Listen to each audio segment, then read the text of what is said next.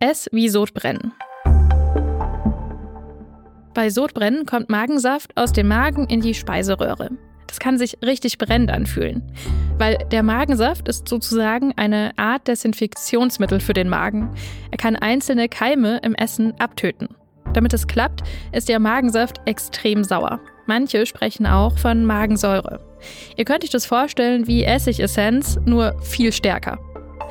Normalerweise bleibt der Magensaft im Magen, weil da gibt es einen Muskel, der den Weg zur Speiseröhre sozusagen verschließt. Aber wenn man Sodbrennen hat, dann arbeitet der Muskel zum Beispiel nicht richtig und der saure Magensaft kann so in die Speiseröhre kommen. Und dann spürt man da eben so ein echt unangenehmes Brennen. Das Sodbrennen.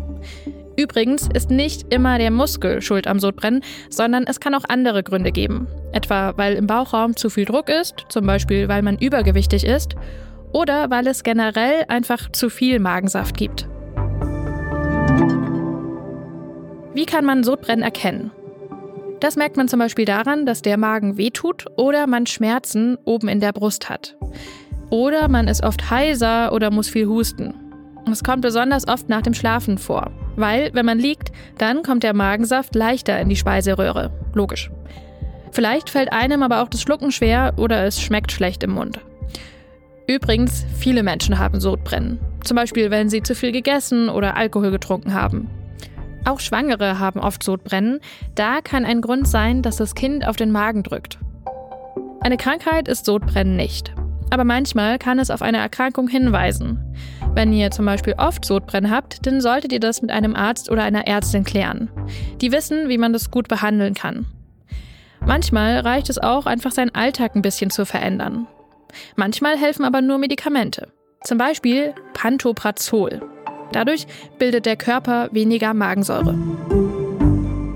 Das war Gesundheit hören, das Lexikon. Ich bin Kari Kunkel, ich bin im Team von Gesundheit hören. Das ist das Audioangebot von der Apothekenumschau. In unserem Lexikon, da gibt es übrigens noch viele weitere Begriffe und Folgen, zum Beispiel zu dem gerade genannten Pantoprazol.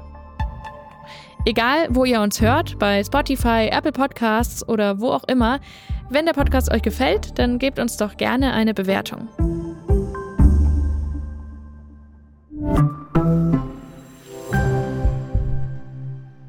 Übrigens, wusstet ihr, dass die Menschen früher, so im 17. Jahrhundert, Kreide gegen Sodbrennen gegessen haben? Genauer gesagt Kreidepulver. Alternativ gab es noch ein paar andere sogenannte Magenpulver, zum Beispiel mit zerriebener Koralle oder Perlmutt.